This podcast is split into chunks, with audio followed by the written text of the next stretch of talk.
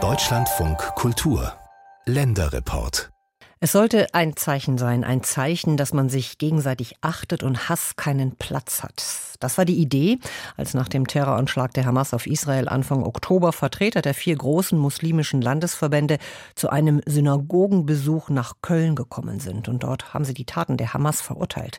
Die Aussage, Juden und Muslime, die stehen zusammen in diesen Zeiten. Und vier Tage später haben dann jüdische Vertreter wiederum eine Moschee in Bochum besucht.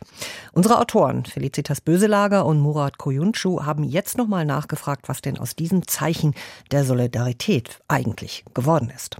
Chanukka bringt auch Licht zu uns, aber es ist wirklich sehr traurig. Es ist ein kalter, nasser Dezemberabend am Pariser Platz in Köln-Chorweiler.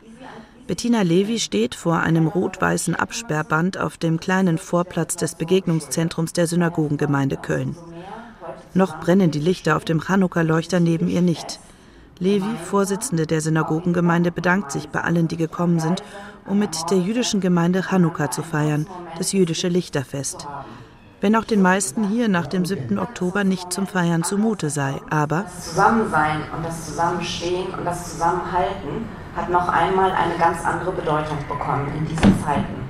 Aber auch, dass Sie alle hier heute mit der jüdischen Gemeinschaft stehen und mit uns ein kleines bisschen Chanukka feiern, das ist für uns ganz bedeutsam und ganz wichtig.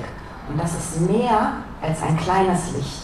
Das ist für uns, für unsere Herzen, für unser Gefühl ein ganz, eine ganz große Helligkeit, die sie bringen. Diese Feier ist Teil der Reihe Chorweiler Abendfrieden, einer gemeinsamen Friedensinitiative, der unter anderem die Synagogengemeinde Köln, die christlichen Kirchen und die DITIB Chorweiler angehören. Sie existiert seit bald zehn Jahren, um sich für ein friedliches Zusammenleben der verschiedenen Kulturen und Religionen in dem Viertel einzusetzen. Die unterschiedlichen Logos der Religionsgemeinschaften stehen gemeinsam auf der Einladung zu dieser Veranstaltung. Am heutigen Abend spricht der Priester der benachbarten katholischen Gemeinde ein paar Worte. Auch ein Vertreter der DITIB-Moschee ist gekommen, er bleibt aber im Publikum. Zu den Gästen gehört unter anderem der Chef der NRW-Staatskanzlei Nathanael Liminski. Er sagt, er habe den Abend in Chorweiler als sehr authentisch erlebt und mutig. Das ist mutig deshalb, weil ich wahrnehme, dass in den Gemeinden es auch viele Fragen, viel Skepsis gibt über Begegnungen mit den Mitgliedern anderer Religionen, natürlich besonders zwischen Juden und Muslimen.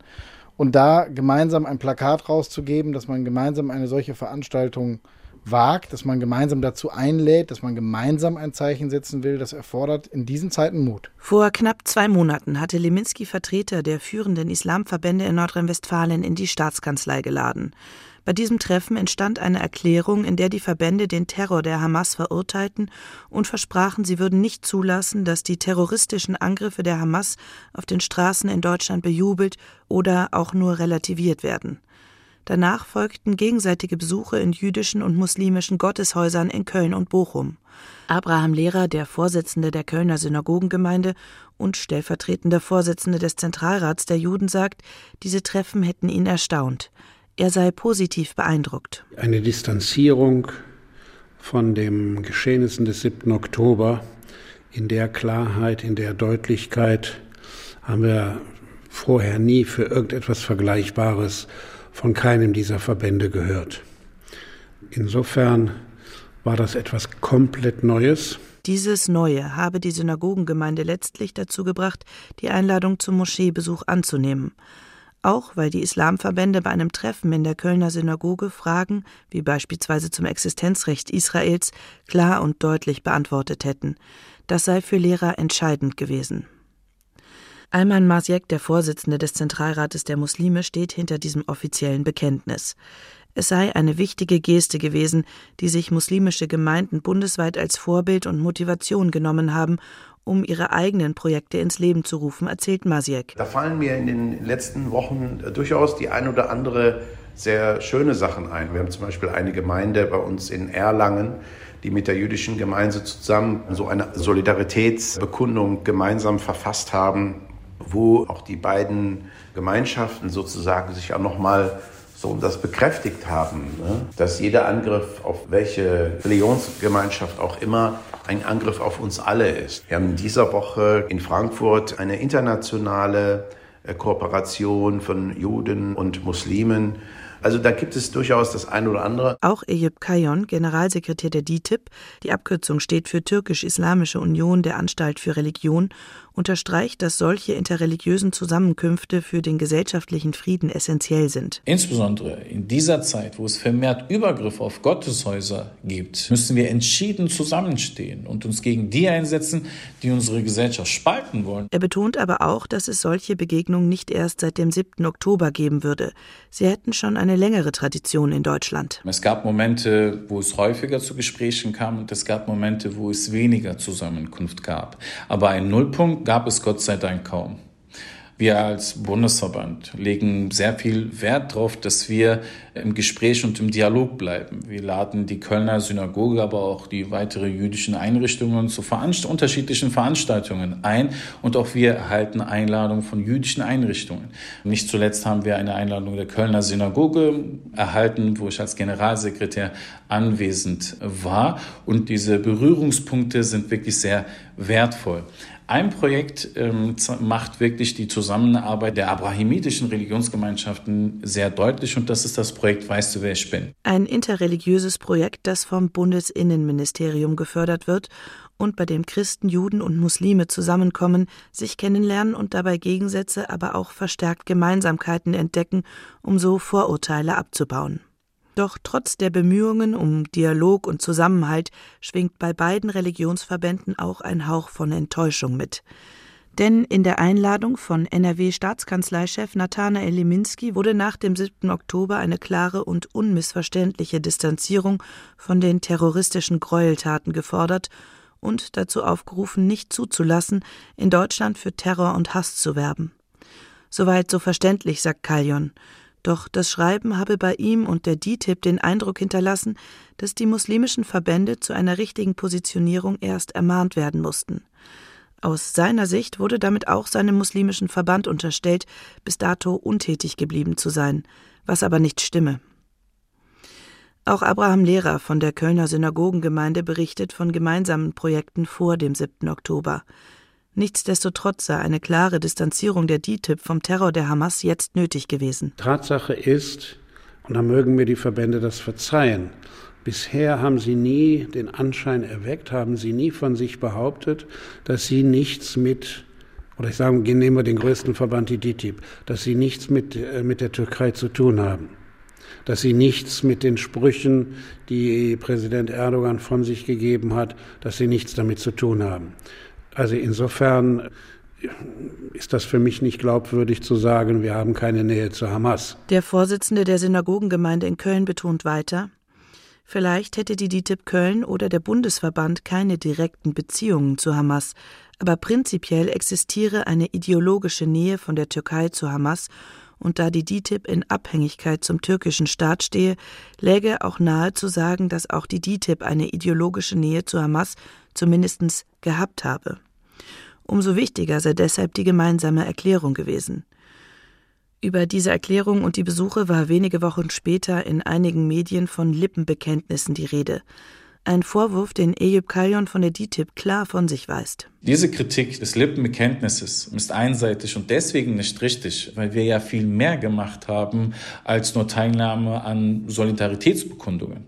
Wir haben direkt nach dem 7. Oktober unter anderem den Zentralrat der Juden kontaktiert und unseren Beileid ausgesprochen.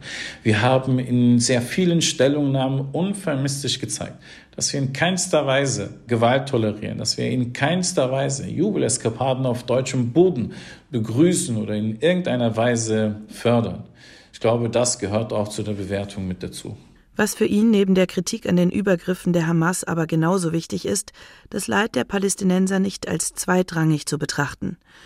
Die Herausforderungen seien aktuell sehr groß, betont Ayman Masiek vom Zentralrat der Muslime. Aber auch er stimmt seinem Kollegen von der DTIP zu und kann die Enttäuschung nachvollziehen. wir haben uns auch zu Hamas schon oft positioniert.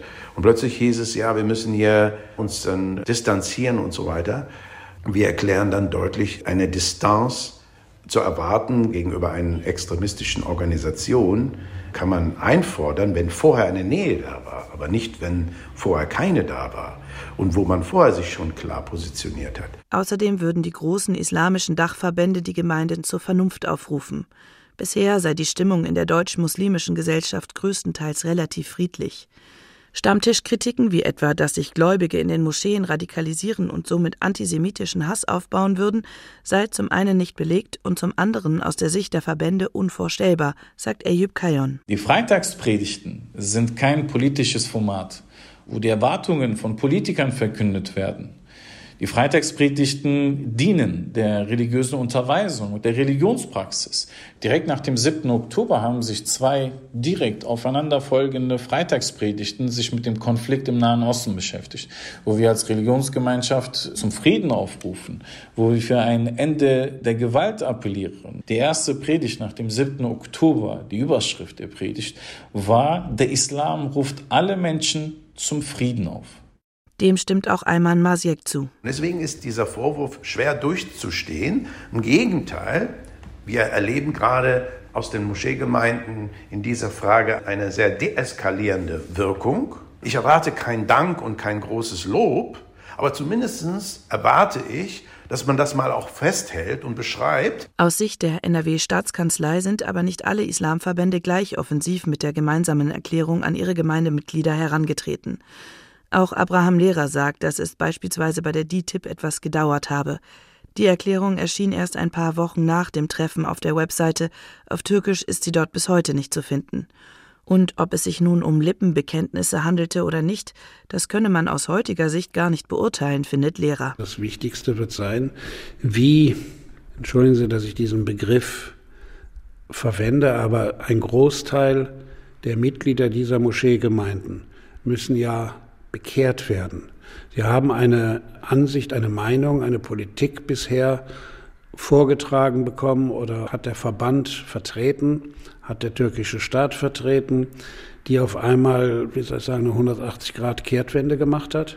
Das muss man erstmal den Mitgliedern beibringen. Und das brauche Zeit. Insofern brauche auch dieser neue Dialogprozess noch viel Zeit. Auch Leminski, Chef der NRW-Staatskanzlei, spricht von einem langen Weg. Derweil wolle er den Bekenntnisdruck aufrechterhalten, denn nun trenne sich die Spreu vom Weizen. Zum einen glaube ich, dass aus einem fehlenden Bekenntnis dann auch ein Vertrauensverlust erwächst. Und das wird natürlich auch die Zusammenarbeit erschweren.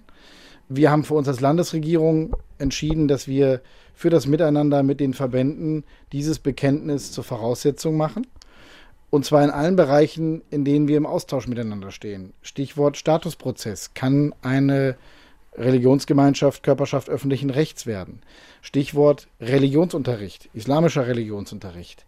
Wenn Verbände an der Wahrnehmung hoheitlicher Aufgaben mitwirken wollen, dann muss das Verhältnis zum Existenzrecht Israels klar sein. Wichtig sei dieses Bekenntnis der größten Verbände unter anderem deshalb, um jungen Musliminnen und Muslimen in der aufgeheizten Debatte eine Orientierung zu geben, damit sie nicht den extremen Stimmen glauben und damit ein Dialog entstehen kann, in dem auch über sehr schwierige Themen ehrlich gesprochen werden kann.